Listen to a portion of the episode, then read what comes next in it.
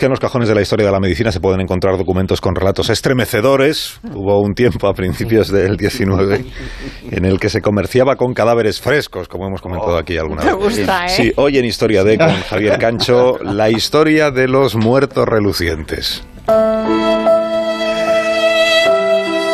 Hace 200 años, en algunos de los distritos más populosos de Edimburgo, en cada casa habitada en la que hoy viviría una familia, entonces podía haber un promedio de 25 personas.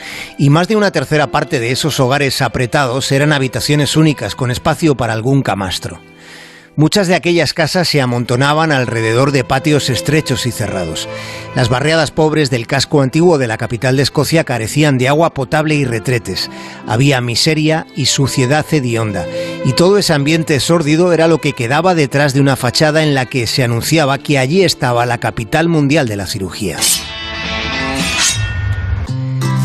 En aquel tiempo y en aquella ciudad hubo asesinos en serie y cirujanos sin escrúpulos. Dos tipos con el mismo nombre, los William, Burr y Hart, merodeaban las calles de Edimburgo en busca de víctimas. Mataron a decenas de personas, mataban estrangulando.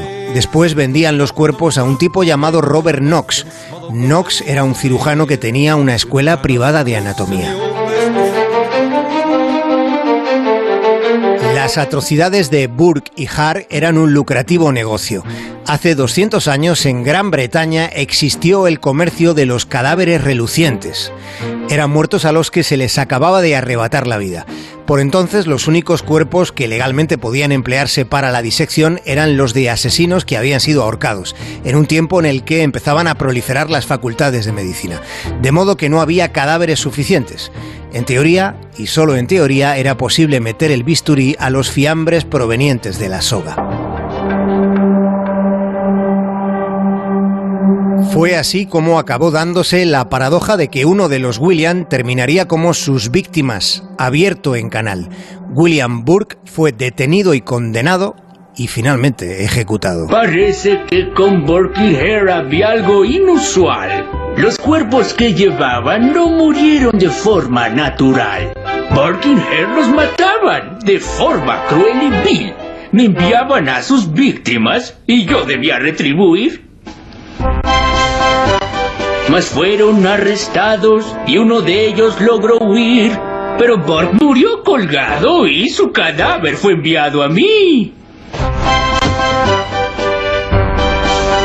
Bueno, aún queda mucho que aprender, sí.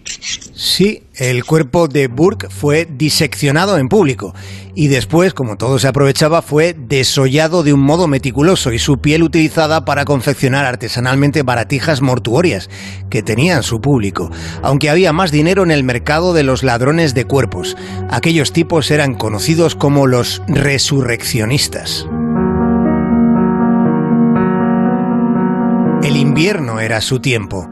Las gélidas temperaturas en Escocia frenaban el proceso de descomposición y también proliferó la sustracción de cadáveres recién sepultados, aprovechando la oscuridad de la noche, después de que los difuntos hubieran sido enterrados. Como respuesta a esa situación, así surgieron los clubes de cementerio, donde había vigilantes custodiando la madrugada para evitar que actuasen los ladrones de cuerpos que extraían de las tumbas a los muertos relucientes.